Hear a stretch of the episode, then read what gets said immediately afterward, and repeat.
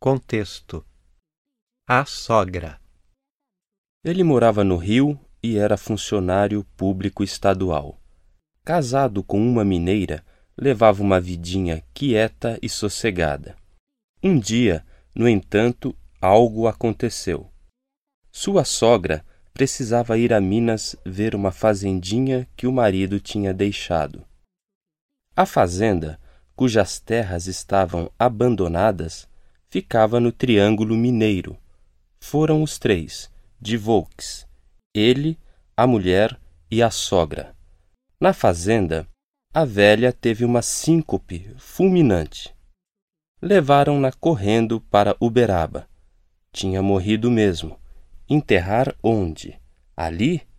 O sogro estava no túmulo da família, no Caju. O jeito era voltar logo para o rio, para fazer o enterro. Voltaram.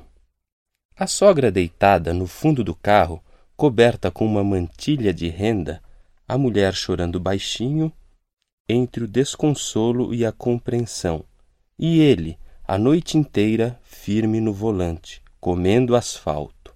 Não parava para nada, só uma vez por causa da gasolina, mas arrancou logo.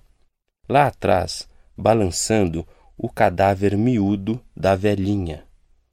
Depois de Juiz de Fora, já madrugada, a fome apertou. No primeiro posto, saíram um instante para ir ao banheiro e comer sanduíche. A chave ficou no carro.